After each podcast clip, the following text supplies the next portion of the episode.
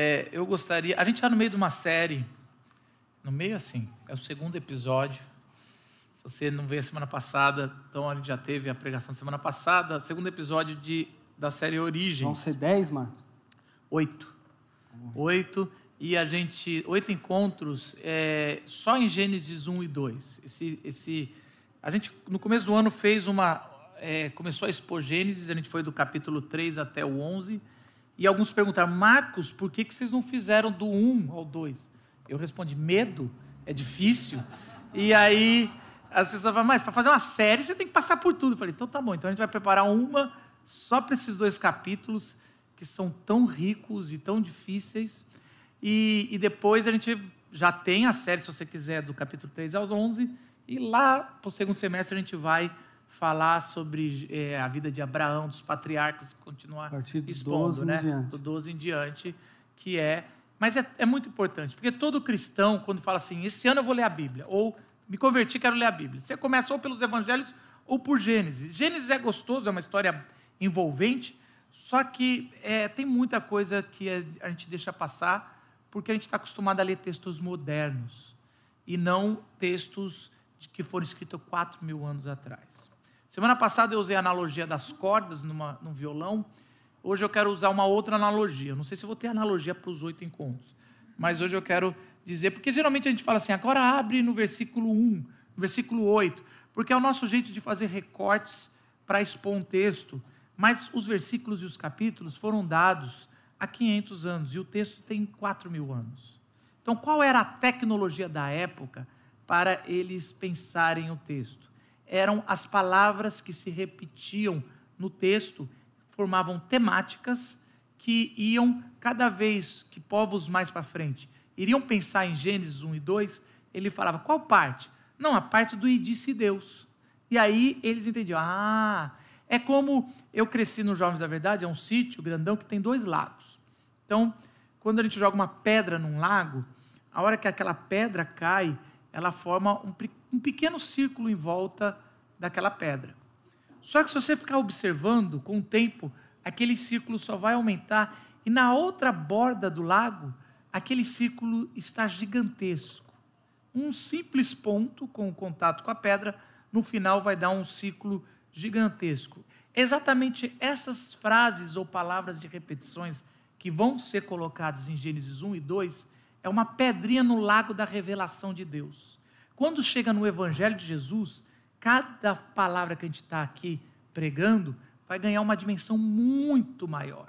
Então a gente viu semana passada que o simples fato, e disse Deus, haja luz, lá em, nos evangelhos já é a palavra de Deus que cria, que encarnou em Jesus, o negócio foi ganhando uma dimensão, falando, gente, eu só pensei que Deus falou, era só isso, mas essa pedrinha no lago vai ganhando. É por e... isso que a gente escolheu expor com tanto zelo Gênesis nesse ano. Né? Porque é o que vai dar justamente vai se expandir durante a escritura inteira e chega lá.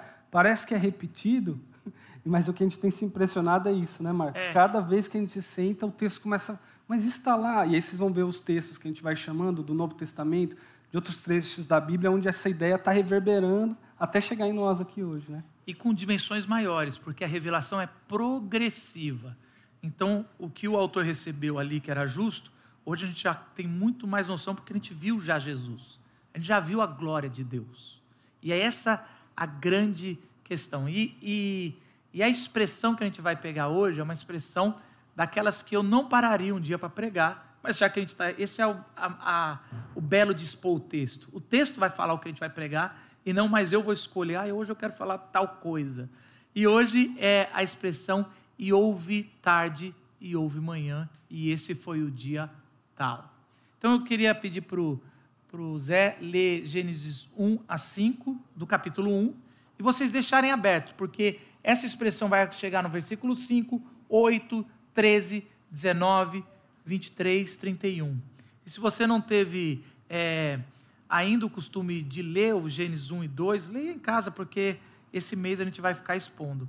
Uma última coisa antes do Zé, do Zé ler, eu queria colocar, pedir, vocês vão mudar de novo, a gente, o que, que a gente faz? Quando a gente vai preparar uma pregação, a gente vem durante a semana aqui na terça e fica, abre o texto e todos os pastores começam a falar o que aprendeu no seminário, o que aprendeu durante a vida, e a gente vai construindo num caos o que vai expor. E, e isso é a cozinha, é o que a gente chama da cozinha da hermenêutica. Então a gente vai lendo, interpretando, e às vezes fala umas coisas nada a ver. Eu e o Gustavo sempre brigamos nesses encontros. É, um e aí a gente, vai, tem. ah, não sei o quê, não sei o quê. E aí o que a gente faz depois? Eu pego tudo isso, eu faço anotações, e eu pego e eu coloco numa linha, quando sou eu que vou pregar, ou quando é o Gustavo, coloco numa linha de pensamento, a gente serve como se fosse um prato já pronto. E aí fica bonitinho, aplicação, que, que tem a ver. E é bom ouvir pregação. Mas se você prato, quer. Né? Hã? A apresentação, apresentação do... do prato, frase de transição, tema de pregação, é tudo muito bonitinho que a gente tenta fazer, nem sempre dá. Mas aí talvez fala, Marcos, tem muito mais dúvida que eu tenho e eu queria saber desse caos. Então a gente começou a gravar. O Zé sempre pediu isso desde o ano passado. Marcos, a gente podia gravar esse, esse nosso momento para a igreja também poder, quem quer estudar mais, os nerds da Bíblia que quer estudar mais, poder assistir. Não é algo pedagógico, é um encontro muito sem forma e vazio, como diz a palavra. É um caos. Mas o Espírito traz discernimento ali. Então, tem o QR Code na tela, aonde você pode agora pôr o seu celular e ele vai abrir um, o, o link para o podcast dessa pregação. E você ouve esse podcast, ou vê, lavando louça. Teve alguém, quem foi que estava lavando louça? O Jonatas. O Jonatas fez um comentário lá, muito bom lavar louça ouvindo vocês brigando, e é muito legal. Então, você tem que ligar. Ele estava cozinhando, né?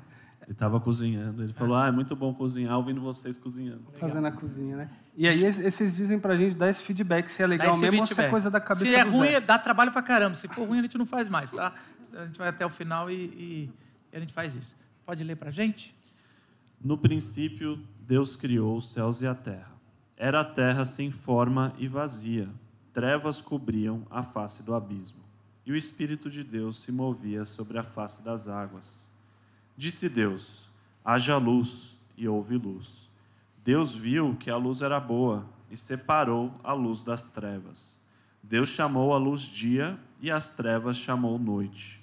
Passaram-se a tarde e a manhã. Esse foi o primeiro dia. Passaram-se tarde e amanhã. Que Deus ilumine a sua palavra. Olha só, uma das coisas mais estranhas quando a gente está lendo é esse negócio de passou tarde e manhã, porque para nós na nossa cronologia se passa manhã e tarde, né? Por que, que se passa tarde e manhã? É, eu lembro que eu tinha um, um, amigo que ele tinha uma tese que ele falava assim: ah, isso aqui é porque Deus está, o tempo está andando de trás para frente e Deus vai criar e na hora que cria o tempo começa a andar de, de frente para trás. Oh, é, sei lá, entendeu aqui? Também não entendi porque não é bíblico o que ele falava. Ele quis mas, dar assim, uma, né, é, uma embelezada. Né? Mas ele tudo porque ele leu. E foi tarde e manhã. Mas a gente, se a gente olhar o primeiro dia com cuidado, a gente já vai perceber. De, depois de um dia, o negócio fica tarde e fica, é como se fosse o pôr do sol. É anoitece, e depois né? a, a, anoitece, depois tem o amanhecer do sol e esse passa um dia. Então, os judeus, eles, eles contavam os dias dessa forma nas seis horas da tarde acabou o dia. O dia acaba. É que a gente tem o mesmo nome para dia. e começa o outro. É, né? começa o outro. A gente tem a, a mesma palavra, imitando os judeus, de dia com sol, ah, está durante o dia. E dia como o tempo completo. Essa palavra horas, no, né? no hebraico é ion. E ela pode significar dia, eras, ano. Então ela tem um período completo que ela coloca aqui. Então o que ele está dizendo é: depois desse primeiro dia de criação com o sol, escureceu, nada se aconteceu, amanheceu e a gente passou o primeiro dia, vai entrar no segundo dia. É simples assim que ele está falando.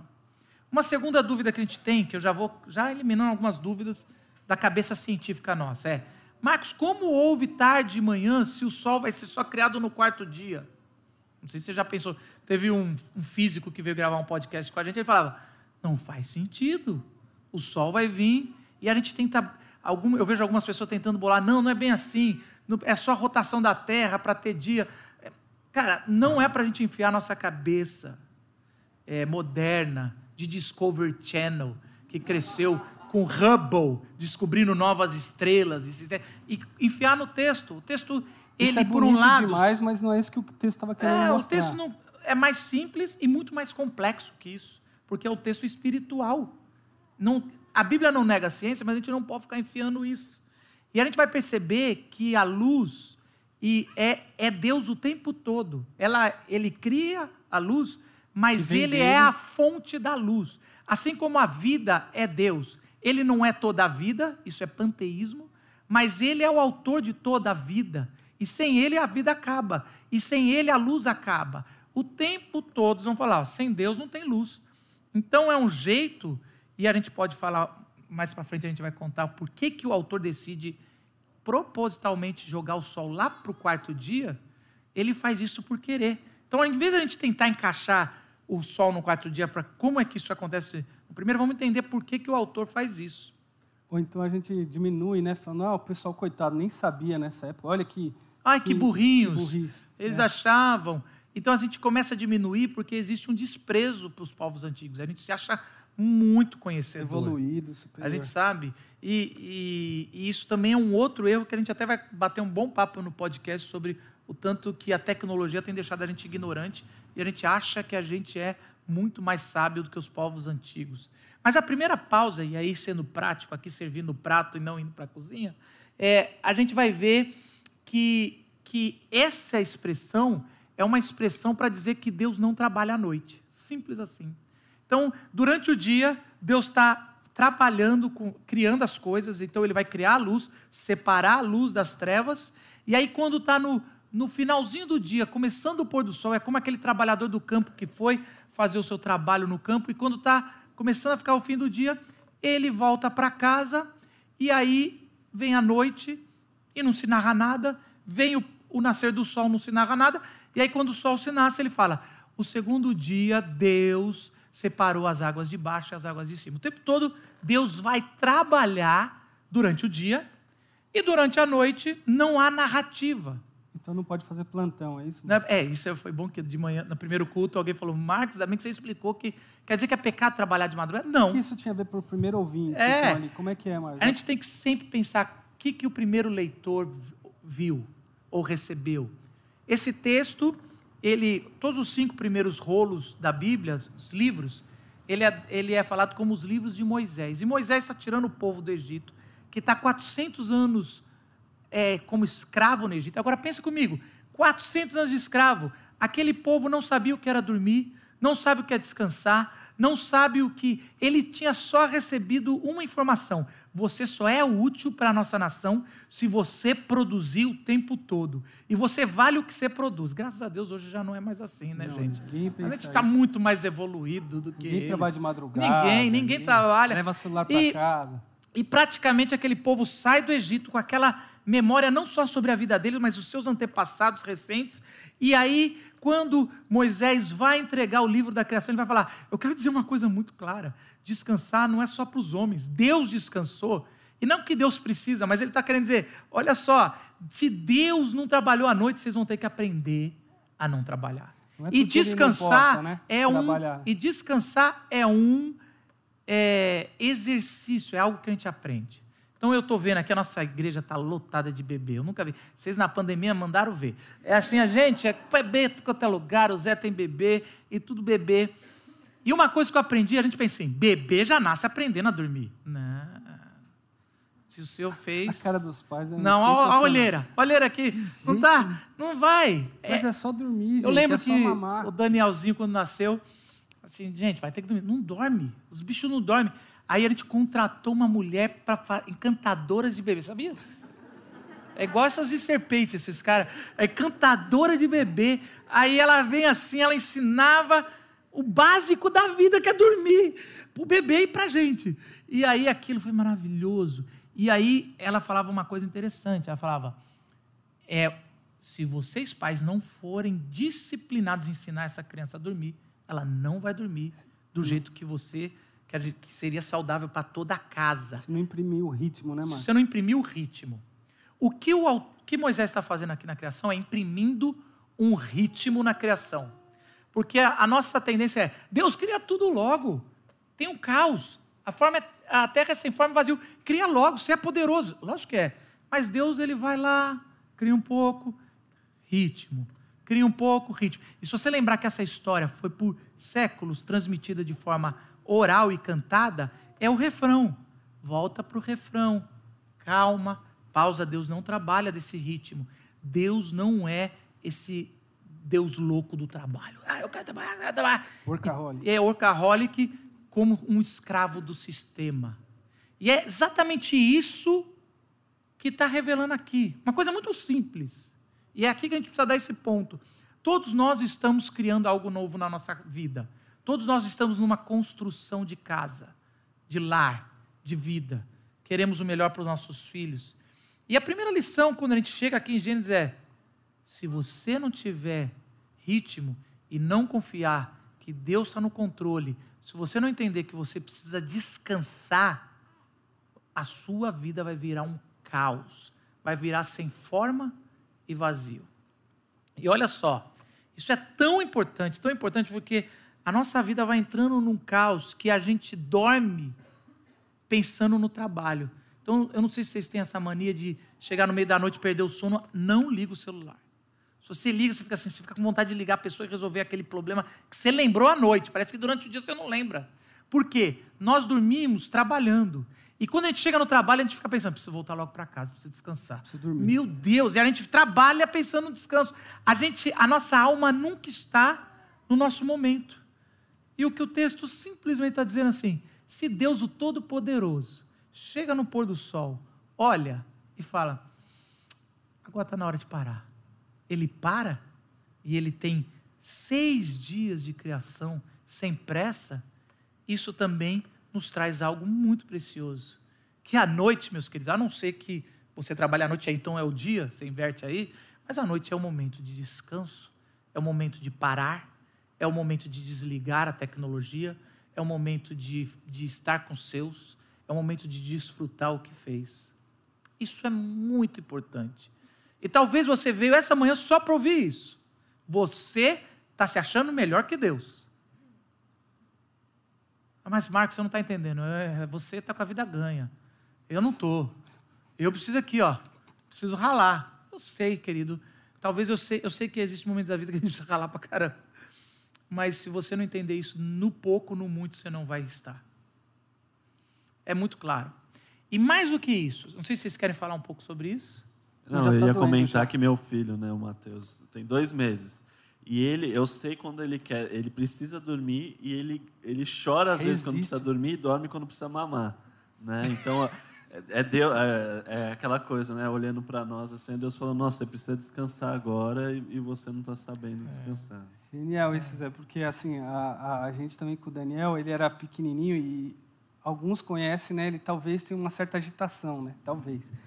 Mas aí é engra, era engraçado porque ele deitava, né, Fá? Minha esposa tá ali. Aí ele deitava, aí ele fazia assim. Aí caía dormindo para frente, assim. Aí acordava de novo, caía para trás. assim. Então, assim, é só deitar, filho. A angústia nossa do pai, que olhar, e da mãe, e falar, só descansa, filho. Eu acho que imagino Deus falando assim para mim e para você, né? Calma, filho, você já fez o que você tinha para fazer agora. Agora descansa, que senão amanhã você não tem como produzir, ou não tem como ser, não tem como respirar, não tem como, né? Enfim. Agora, não só isso. De novo, todo o texto, a linguagem hebraica é uma linguagem concreta. Ele usa muita coisa sólida para descrever coisas espirituais. E, e esse primeiro ponto aqui já tem algo, pri- principalmente o primeiro dia, tem algo muito importante e espiritual, não só sobre descanso. É, lá em Salmo 19, 2 diz assim: O dia discursa outro dia, e uma noite revela conhecimento a outra noite. Olha Esse só. salmo que dizem que atribui a Moisés, inclusive. É, e, e é interessante que a gente pense assim, ah, isso é uma linguagem poética. O dia discursa outro dia, falando sobre a graça de Deus, sobre o amor, sobre o cuidado. Não, não- além de ser poético, é sólido, porque é, é quase como assim, desde o primeiro dia que Deus disse e discursou, um dia sempre vai falar, reverberar o que Deus criou a outro dia. Olha, você tem que durar tanto tempo. E o outro dia que nasce é quase como algo concreto. E à noite se reflete, medita, revela o conhecimento a outra noite, dizendo: de novo o que ele produziu é maravilhoso. Olha só como é bonito esse, esse negócio. E, e aí, Jesu- Jesus, quando ele recebe a notícia que o amigo dele estava para morrer, Lázaro tinha estava para morrer, e ele fala: Eu vou para lá. Os discípulos tentam segurar, porque onde ele onde ele estava doente era Betânia, pertinho de Jerusalém, e eles estavam com medo de, de os, todos irem, os discípulos de Jesus, e eles serem mortos pelos religiosos. E aí Jesus, no meio do nada, ele fala uma frase que para mim nunca fez muito sentido. Quando eu li Gênesis, esse trecho para mim abriu meus olhos. João 11, versículo 9 diz assim: Respondeu Jesus: Não são doze as horas do dia? Se alguém andar de dia, não tropeça, porque vê a luz deste mundo. Mas se andar de noite, tropeça, porque nele não há luz. Olha só, do nada Jesus puxa um negócio desse, falando de dia e de noite. Ele está querendo dizer o seguinte: gente, a gente é o povo de Deus e a gente está fazendo a obra dele na luz. Então, além do, de, de, o texto estar tá falando sobre é, descanso e trabalho, ele está falando quem está com Deus trabalha diante de Deus, na luz de Deus, e não há tropeço. É claro, é quase como Jesus falando: eu vou lá e, e, eu não vou ter esse medo da morte, mas não estou indo com, com a escuridão me cercando. Até o, o problema da morte que a gente vai enfrentar lá é durante a luz. Como é, como é lindo enxergar a morte. A gente nunca vai se acostumar com a morte, gente. Isso não é algo que foi, fomos criados para isso. Mas se você enxergar a vida à luz de Deus, é, esse sofrimento fica um pouquinho mais aliviado. Porque a gente anda na luz e quem anda na luz não tropeça. E a luz é, é Jesus. A luz é Deus aqui na criação. E, e o texto continua, e existe um segundo elemento, porque se repete seis vezes. Toda vez que acaba a criação, ele vem a palavra, houve tarde, houve manhã. E agora eu queria explicar um pouquinho e trazer para nós por que, que o autor decide fazer no, no, no calendário lunar, né? Porque o calendário. O calendário era o que eles usavam. É, porque eles usavam, é. Eles, eles misturam, é, uma, é um calendário um pouco diferente, o, os judeus, porque eles têm é, essa. Lógico, a lua divide o mês em quatro partes, né, em sete dias. E também essa mistura que eles fazem, alguns anos do, do, dos judeus têm seis, me, é, 12 meses, outros têm 13, então eles estão lá. Hum, é, depende do, do, do, jeito que eles contam. 5 mil e alguma é, coisa. Eles estão bastante lá para frente. E é interessante que eles. É, esse, essas seis pausas, elas são muito bem colocadas. Deixa eu falar um negócio para vocês. Não há nada na Bíblia, principalmente nesse trecho, que foi o acaso. Porque como a gente é uma geração do WhatsApp, a gente ah, devia ter colocado essa palavrinha a mais. Porque para nós não custa nada. Isso aqui é texto talhado em pedra. Então, você, sabe quando você vai escrever com a caneta melhor um documento e você fica assim, aí precisa fazer um esboço. Agora, você imagina talhar numa tela. Isso aqui precisa ser muito bem pensado e foi por séculos. Não existe, ah, agora ele colocou uma ouve tarde, ouve manhã de novo. Foi só para ficar bonitinho. Não, isso aqui é muito bem pensado. Então você vai ver é, no versículo 2 de Gênesis a expressão a terra era sem forma e vazia. E aí, quando você vai ver os seis dias, os três primeiros resolve o sem forma e os três segundos dias, o 4, 5, 6, resolve o vazio. Então, vamos lá, eu vou, como gente, o texto é longo, eu vou falar para vocês. No primeiro dia, Deus cria e separa. Essa palavra separar, a gente vai daqui a pouco trabalhar nela. Mas Deus cria, haja luz, separa a luz de trevas. Segundo dia, Deus separa águas de baixo com águas de cima. Isso é, é o universo, né, os firmamentos. Então é como se ele criasse uma bolha de vida. E no terceiro dia, ele separa água e terra para ter vida. E ele está construindo uma casa, um templo, um palácio, para ele morar com a humanidade. E a palavra palácio, templo, é a mesma no original.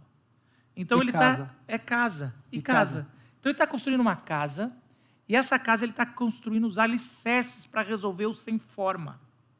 Agora presta atenção, ele está construindo parede, teto, piso, e ele está criando essa casa para ter condição de vida. Até então não tem nenhuma vida, ele só está criando. E aí no dia 4, ele vai lá e é, coloca os luminares para reinar. No dia 5, ele coloca o, os seres vivos do, do firmamento, que é as aves, e das águas. E no dia 6, ele coloca os seres da terra. Então, ali ele dá vida. Ah, Marcos, você está delirando. Não estou. Ele vai pegar essa mesma metodologia na, na segunda criação, quando ele vai criar o homem do barro. Primeiro ele cria forma com barro, e depois ele cria a vida soprando na narina, enchendo. O vazio ele põe algo. Então, isso é algo que vai se. Olha a pedra caindo na água e cada vez gerando mais coisas. O tempo todo, na Bíblia, você vai ver os autores bíblicos falando que Deus está dando forma e conteúdo. Forma e, e conteúdo. E, e, e, vida. E é, e é isso que é a segunda pausa nossa. A segunda pausa nossa é que Deus está criando condição da gente ter vida. E toda vez que nós não respeitamos o andar de Deus, o trabalhar de Deus, a gente vai no processo de descriação.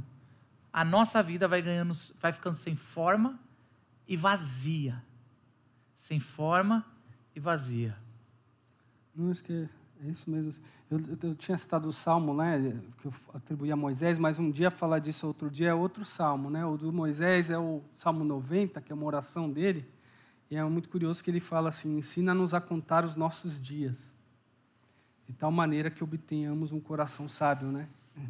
Está seguindo o modelo de Gênesis e isso reflete na minha vida e na sua até hoje. Me ensina a contar os dias no sentido de da sequência do ritmo, né? E, e aí, no caso agora olhando para o que Deus está fazendo na criação, é cada dia desses específico. É, e, e, Deus. Ah, desculpa, fala. Não, uma das coisas da separação que é curiosa, né, é, é que a gente comentou é sobre os deuses é, ah, que eles verdade. tinham na, na, concepção, tanto egípcia quanto babilônica, de que, ah, ou por exemplo, o sol, a lua eram deuses e tal, e Deus não só cria, como você falou antes, ele separa a luz das trevas, a luz da noite, o dia da noite é, sem a necessidade do sol e da lua, ou seja, ele não precisa desses deuses, como depois ele cria esses deuses, ou seja, eles não são deuses de fato, é Deus que os criou, né? Então isso demonstra uma, uma, a, a soberania de Deus sobre, sobre a criação. É, e um egípcio olhando essa aqui ficaria meio chateado, sabe? Ficaria meio magoei. E a, e a Porque que o meu Deus, Sol, é quarto dia, subcriação, ouvindo esse Deus, e é, e é isso, porque quando Moisés chega para Faraó e falou, é, é, muito interessante, Deus chama o Faraó, é, Deus chama Moisés e fala, é, Moisés, vai lá libertar meu povo. Tá, qual é o seu nome? Você está de brincadeira. Eu, eu, sou, é, eu, eu, sou eu, ou sou eu, Moisés. Só existe eu aqui do lado de casa. Você está perguntando não. Aí é interessante que o primeiro encontro de Moisés com o faraó, ele fala assim, é o meu, Deus Yahvé, o Yahweh, falou para você libertar o povo. Aí o faraó faz assim, dá uma desmerecida. Qual que é o Deus? É o Yahweh. Hum, nunca ouvi. E eu tenho todos aqui na minha, na minha lista, no meu catálogo. E aí, as dez pragas é Deus destronando todos os deuses do Egito. E aí, quando ele vai criar, vai mostrar, tem muito mais que ele, na verdade, nenhum é igual ao nome do Deus verdadeiro. E, e a aplicação disso hoje, né, como você mesmo falou, ah, eles viviam numa situação de exploração, onde o seu valor estava dentro do trabalho que eles produziam e tudo mais.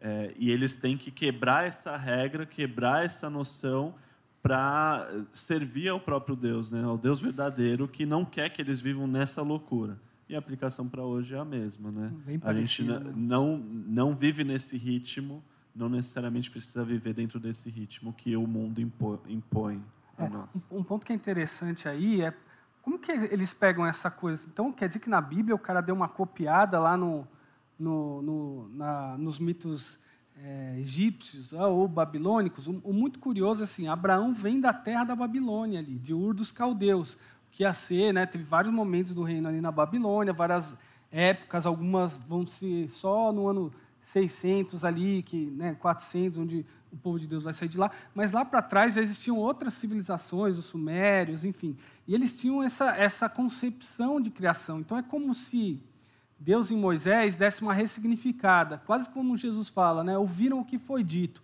eu porém vos digo. Então é como se Moisés estivesse fazendo isso assim, ó. Vocês ouviram ó, que a criação tinha sido assim, vocês ouviram que o mundo começou assim. Mas olha só, tem alguns detalhes aí que eu vou colocar diferente, né? É, é, então, é, o, é, o, que a gente chama, no, no podcast a gente fala um pouco mais sobre isso, que é a apologética do texto. Moisés está fazendo uma apologética da criação. Revelando Deus, né? Revelando Deus. Então, ele faz isso para pensar e para nos confrontar. Apologética no sentido de defesa da defesa fé. Da defesa fé. da fé. É. Então, assim, é, no nome do único Deus. Então, é, na prática, de novo, a gente não quer entrar na cozinha, a gente quer é. trazer para vocês. É, é, muito importante vocês saberem separar. Então, sempre que Deus cria, Ele separa. E, e por exemplo, deu, no, no, princípio, Deus criou céus e terras. Tá? Tem uma separação. Então, você vai ver também uma outra expressão que a gente não vai usar nessa série, que é e cada ser vivo está de acordo com a sua espécie. Isso vai ser muito bem usado depois pela tradição alimentar nos templos é, judaicos para que, o que comer e o que não comer. Dessa espécie você não come, dessa você come. Mas também o que está dizendo é: olha, cada vocês, quando vocês querem ser a imagem e semelhança de Deus, vocês têm que aprender a separar as coisas. E separar a preocupação do dia a dia, separar coisas, um momento para sua família, separar um momento para descanso, é algo fundamental na fé cristã. Infelizmente, a gente tem confundido a cultura ocidental com a fé cristã e a gente, por ser tão capitalista, a gente está achando que trabalha. É muito interessante eu ver os pastores, quando eles vão confessar pecado, ninguém tem orgulho de bater no peito. Só tem um pecado que pastor adora confessar e ele bate no peito e fala: Eu pequei faz muito tempo. Que é, gente, faz três anos que eu não tiro férias. E esse pecado o pastor adora contar. Aliás, paulista, esse é o pecado do paulista. O paulista adora contar que, nesse caso, a gente não respeita a lei, porque eu trabalho muito. Isso é um pecado gravíssimo de Gênesis 1. Vai fazer mal para você mesmo. Se, não, contexto. você está transformando a sua vida sem forma e vazia. Você fala, não, Marcos, eu estou tentando dar um sustento, criar uma base. Não, você está tirando a base. Você está tirando a base porque você não soube separar o que é seu e o que é de Deus. Eu lembro de um professor no seminário que ele falava assim: trabalhe durante o dia, faça as coisas como se tudo dependesse de você, mas à noite, ore sabendo que tudo depende de Deus. E se você não viver essa vida, entender que Deus está no controle, e se você às vezes falar, chega, Chega. Eu, eu vi um meme essa semana, falava assim: eu antes trabalhava oito horas por dia e não gostava. Cansei, decidi empreender. Agora eu trabalho 24 horas por dia. E é mais ou menos isso. A gente quer, assim, uma outra vida e só piora. Se você não entender separar as coisas, você não está sendo refletindo nosso Deus. E a última coisa, talvez a última passagem, vocês têm mais alguma nesse ponto? A última pausa que eu queria dar é no último dia. Chegou lá no último dia, Deus criou os animais, criou o ser humano. Semana que vem a gente vai falar o que é criar a imagem e semelhança.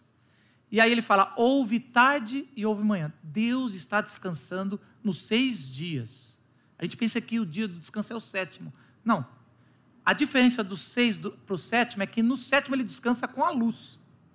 Aí a gente começa o sétimo dia, e o sétimo dia ele, ele abençoa e santifica. O que é santificar? É separar para um propósito. Não é nada de santificar, é, é ser, ser santinho. Se não fizer, é ser pecado. perfeitinho. É separar por um propósito.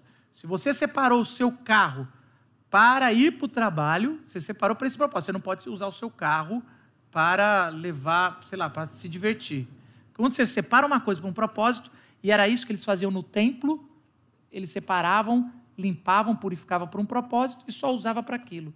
E Deus pega esse sétimo dia, primeiro que ele não, fa, ele não cria, mas ele fala, ele descansou e ele separou, ele santificou, separou para o propósito de descansar. A gente pra tem um problema. É, para ele descansar. O texto fala dele e ele não precisa. Não é que Deus trabalhou seis dias e falou: gente, que semana. Meu Deus. Só quero uma rede. Ele não falou isso, ele não precisa disso, mas a gente lê o texto como se fosse isso. E Deus descansou, estava exausto. Essa, essa semana, gente, pode orar pelos seus pastores, porque essa semana foi uma semana, assim, muito difícil para todos nós, dos pastores. Todos. Todos nós tivemos alguma coisa muito difícil. O, o Zé foi assaltado, É, a Natália foi internada, que estourou cisto, e todo mundo teve alguma coisa. Paulo fez uma A- cirurgia. a- o Paulo está em uma cirurgia agora, que ele já fez três vezes, mas graças a Deus está bem. Mas assim, semana foi essa coisa. Essa semana é, é bem que hoje eu queria não ter vindo e ter falado, gente, só quero uma rede. E aí. É, mas é interessante que ociosidade não é o descanso pleno que está revelado na Bíblia. O descanso de Deus é desfrutar do que se fez. Ele viu tudo, a gente vai falar isso também mais para frente. E, e- e, na verdade, na semana que vem não é imagem e semelhança. Semana, semana que vem a gente já gravou o podcast, né?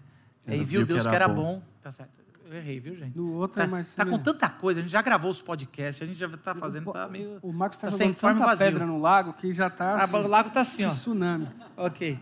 Mas vamos lá. Então, descansar não é ociosidade. Então, se você pensa, se você é daqueles que se mata durante o ano, eu quero desligar tudo. E aí você entra de férias, você desliga os, os- o- o- o- sabe, as chavezinhas assim, de avião. energia. E vai, eu só quero, eu preciso de uma praia paradisíaca. É bom isso também, não quero dizer que não é bom, não. Mas o que eu quero dizer é que descansar no, no sábado, né, no sétimo dia, é desfrutar de Deus e do que se produziu. Por isso que Deus, quando ele descansa, ele olha e ele e ele e ele está nesse momento. Só que o mais interessante do texto, quando o texto vai se repetindo a mesma coisa, um, dois, três, quatro, cinco, seis, já está no sétimo dia, ele vai, a gente pensa, agora no final desse sétimo dia vai ouvir tarde e manhã, e não vem essa palavra. O que todos os estudiosos desse texto falam é que o sétimo dia é o dia que não vai ter fim. E, portanto, a gente ainda não está nele. E como a gente é linear, a gente fala, não, mas a criação já não foi. Não. De alguma forma, no sexto dia, no finalzinho, no final da tarde, como diz ali ah, no capítulo 3 de Gênesis, no final da tarde Deus ia passando para acabar o dia da criação, do sexto, ele, ele chega lá e fala, por que, que vocês estão tão com vergonha de estar nu? Vocês estão se escondendo. É, é como se o autor voltasse um pouquinho e falasse, deixa eu contar o que aconteceu no final do sexto dia. Vocês pecaram. E quando Jesus está curando no sábado, tem um episódio que eles falam: Você está curando no sábado, o sábado é descanso da narrativa do Senhor. Ele fala o seguinte: Meu pai trabalha até hoje, e eu também vou trabalhar. Ou Jesus está errado, ou a interpretação está errada. Porque o que ele está falando assim: Meu pai trabalha até hoje, estamos no final do dia 6. Eu estou corrigindo a burrada que vocês fizeram. É, Marcos, e é, e é isso. A gente ainda não entrou no dia 7. Esse não ser santificado ali significa que a gente deixou de fazer aquilo que era o propósito para o qual a gente foi feito. O pecar é isso, a gente pensa o pecado somente como uma questão moral. A questão mo- moral do pecado é uma consequência da nossa questão existencial e espiritual de desconectar do propósito para o qual Deus nos criou. A gente voltou para o sem forma e vazio, e aí é o mundo que a gente vive, continuando no caos. Os seis dias são para construir tudo aquilo que no sétimo dia a gente ia viver e e ia fazer e Ia trabalhar usufruir e, da- né, daquilo. usufruir daquilo, né? O, o Marcos falou que eu fui assaltado na terça e foi saindo aqui da igreja, né? E, e o assalto em si, é, os bens materiais, as coisas é um- uma parte mínima do, do, do, do problema, né? O problema é a paz que tira, é a sensação de que a criação, aquilo que Deus fez, a maneira como Deus fez para a gente viver, foi quebrada. Né? O meu desejo de vir para a igreja, de trabalhar, se quebrou porque eu não consigo mais descansar na, na minha vida. Assim. Então, aquela questão de trabalhar é, e, e não conseguir descansar e pensar em outra coisa é o que aconteceu comigo por causa do pecado, por causa da queda, que a quebra. gente viveu. A quebra coletiva, E né? nisso a gente sobre entende isso. melhor o sábado, né? É, é- é essa vida que Jesus pode dar, porque Ele é o Senhor do Esse sábado, né? descanso, né? Que é um descanso que também atua enquanto a gente trabalha. Não é um descanso só de, de dormir, né? Da Exatamente. uma palavra boa nisso, É, né? é, eu tenho um amigo meu que, que também ele morava em Campinas, vinha para cá trabalhar durante a semana e voltava. E eu lembro, ele era pastor, trabalhava no seminário Servo de Cristo, e durante teve um dia que ele estava aqui trabalhando, alguns bandidos entraram na casa dele, puseram a esposa e a filha no banheiro, não fizeram nada de abuso, mas assaltaram. E aí ele não conseguiu mais trabalhar e nem descansar. e em poucos meses ele foi morar fora do país para se recuperar. E, e, é interessante porque quando quebra esse negócio da forma e do conteúdo, é, não é mais a questão de segurança. Não adianta comprar uma arma, não adianta morar num condomínio muito fechado. A gente pode fazer coisas, eu acho que tem que fazer, mas é a questão de entender que Deus está no controle. E esse negócio do sétimo dia, ele foi perpetuando que toda vez que alguém morre, a gente fala descansa em paz, porque é o sétimo dia. A você, gente... usou, você usou a palavra confiança, Marcos, que eu acho que é muito legal também. Assim, a gente perde a confiança de que Deus estruturou as coisas. É, quando a gente a, perde a confiança do dia 1. quebra, a gente do, fica do, assim, não, eu, eu vou ter que correr atrás, eu vou ter que buscar algum guarda-costa, vou ter que buscar algum... Né, assim, a gente perde como se durante todo o outro período em que a gente não foi assaltado, aquela estrutura não tivesse sido segurada por Deus. Deus confiar em Deus. É, e aí a gente quer fazer. Do, do, então, é essa quebra que é muito forte. Né, é muito difícil. A gente não consegue descansar, literalmente. Talvez foi quebrado para você isso. Talvez foi quebrado isso para você do jeito que você foi criado. Talvez o jeito que você foi criado é se vira, meu amigo. Você está sozinho. É você na vida e Deus. É, sabe aquele negócio, cada um por si e Deus por todos? Isso não é bíblico. Mas a gente é criado dessa forma. Sabe? Não há tempo para chorar, para lamentar. Eu estou eu, eu, eu torcendo para um time de futebol que perde muito. E... Excepcionalmente, né, Marcos? Tem torcido, né, para esse time. Perdeu até. Hoje vai ter um. Ou Palmeiras ou São Paulo vai perder também. E, e é, eu não gosto dessa discurso, desse discurso de assim, perdeu, bola para frente, esquece o que aconteceu, não esquece. Não, eu tenho que. Como é que eu vou crescer se eu não refletir no que, eu, no que aconteceu? Então, a gente não pensar é um jeito da gente não não entender que existem processos e, e, parar de confiar em Deus. Por isso que o sábado, como figura, é importantíssimo. Porque o, o, você descansar, para a gente usa o sábado como domingo, mas se tem um dia que você vai falar, eu vou me desconectar, eu não vou fazer nada que eu ganhe dinheiro, ou que nada. É você falar, Deus, eu acredito que, mesmo eu trabalhando muito, o Senhor que sustenta a minha casa. Porque na verdade é isso, gente. Os Porque amanhã você pode acordar doente, né? com uma doença terminal, e acabou tudo. Ou se você entender que é Deus que sustenta, se amanhã você acordar com uma doença terminal, você sabe que não acabou tudo. Vocês estão vendo como é, é totalmente diferente? Você, ah, Marcos, eu sou funcionário público. A segurança, a estabilidade do seu emprego não é o governo, é Deus. Aprende isso, gente. Quanto mais cedo você entender que a estrutura da sua vida e o conteúdo é todo de Deus, dele foi feito todas as coisas e para ele são todas as coisas, mas aí você vai trabalhar sabendo, descansando. E você vai descansar sabendo que Deus está trabalhando.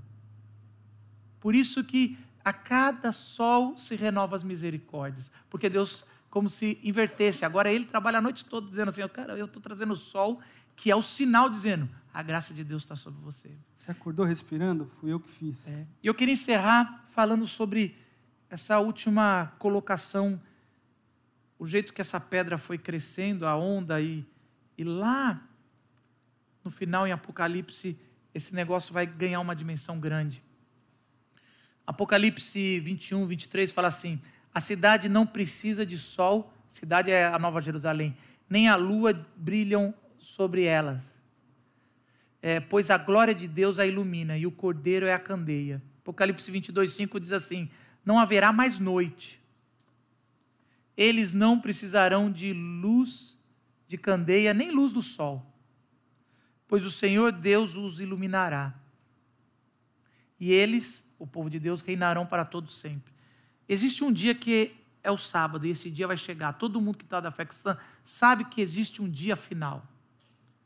E esse dia vai ser, vai ser acertada as contas, não vai ver mais noite.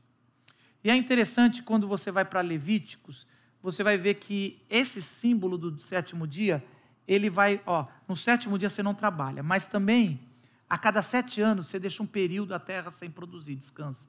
E sete vezes sete, quando chegar a 49 anos, você tem o dia, o ano do jubileu. É o ano do descanso de um ano. Pensou? Ser uma vez na vida, por isso que hoje a gente fala, vou tirar o meu sabático, o ano sabático. É o ano do jubileu. É o, é o, é o, o ano 50. Não se tem na história, a gente não tem provas que, que, que Israel realmente cumpriu esse mandamento de Deus. Mas Conta um pouco como é que era para a gente. Agora, é. Mas esse, porque, por quê? Porque esse ano é um ano complicado. Deixa eu ficar parado. Esse ano é um ano complicado. É um ano que não está. Porque é o seguinte: no ano 50, é um ano que, se você perdeu a terra por causa de alguma dívida e teve que vender para pagar, você recebe a terra de volta. As tribos recebem a terra de volta. É um ano que, se você, por ter feito alguma burrada na vida, é, foi escravizado ou nasceu como escravo, Que era uma forma de pagar dívidas. você né? tinha que ser obrigatoriamente liberto da escravidão. Qualquer dívida tinha que ser perdoada no ano 50, no ano aceitável do Senhor. Agora é no dia aceitável do Senhor. E, e, e esse perdão é coletivo. Agora pensa comigo: se você é um dono de terra, com muita terra, muito rico, qual é o ano ou o dia que você menos quer que chegue? O dia que eu vou ficar essa reforma agrária absurda, coisa de comunista. Eu vou entregar minhas terras.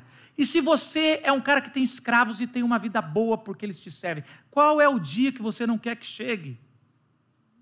Agora, se você é escravo e nasceu na escravidão, e você está ali trabalhando todos os dias como escravo, qual é o dia que você mais anseia?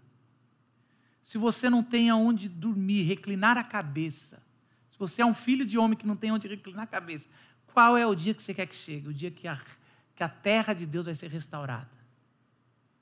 O dia aceitável do Senhor é um dia de juízo para quem acha que tem muito para perder e um dia de graça para quem sabe que não tem nada. O mais interessante é que em Lucas 4, no começo do seu ministério, Jesus ele entra numa sinagoga, as pessoas olham ele, ele abre o rolo de Isaías, fala sobre o ano aceitável do Senhor, aonde o evangelho será pegado aos pobres, aonde o perdão será restaurado, onde as coisas vão ser. Jesus ele dobra o seu pergaminho e fala: "Hoje se cumpriu as escrituras". O dia 7 que não tem fim se chama Jesus.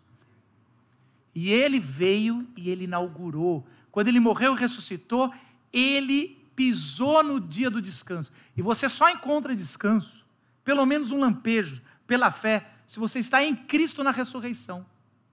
Porque em Cristo na ressurreição não tem mais noite. O sol brilha.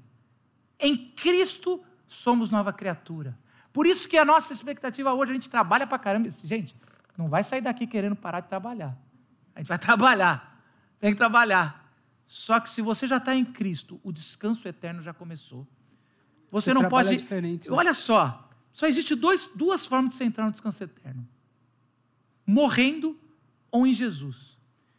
E essa vida de escravidão, ou você vai desejar morrer, mas se você nunca mais quer esse desejo de morte, entre pela fé em Jesus. Porque você não precisa passar pela morte. E se passar, ainda que morra, viverá. Porque Jesus é o nosso descanso. Então, meus queridos, amanhã, quando você entrar naquele trabalho, respire e fala: meu sustento não vem daqui. Vou fazer o meu melhor.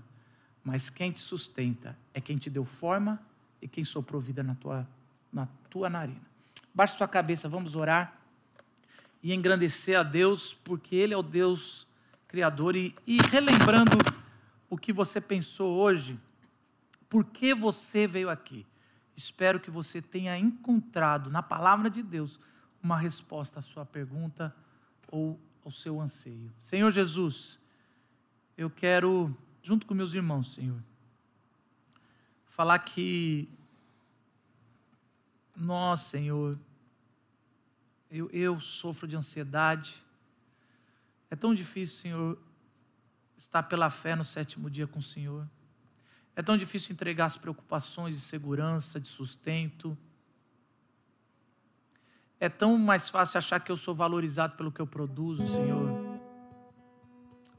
Senhor, em nome de Jesus, nós queremos, como igreja, entregar nossa vida nas tuas mãos. E queremos reconhecer, Senhor, que há tempo para tudo. E que se o Senhor descansa desde o começo, nós queremos, Senhor, descansar, Senhor, desfrutar da nossa família, adorar e saber que o perdão é para aqueles que entraram no ano aceitável do Senhor, no dia 7. Senhor, obrigado porque nós somos perdoados quando entramos nesse dia, mas que o Senhor nos, nos faz perdoar, porque esse dia começa para muitos hoje, Senhor. Que a tua revelação enche o coração, Senhor, e que toda preocupação, todo, toda angústia seja deixado nesse chão aqui, e que toda a igreja do Senhor Jesus volte sabendo que o Senhor está no controle. Em nome de Jesus. Amém.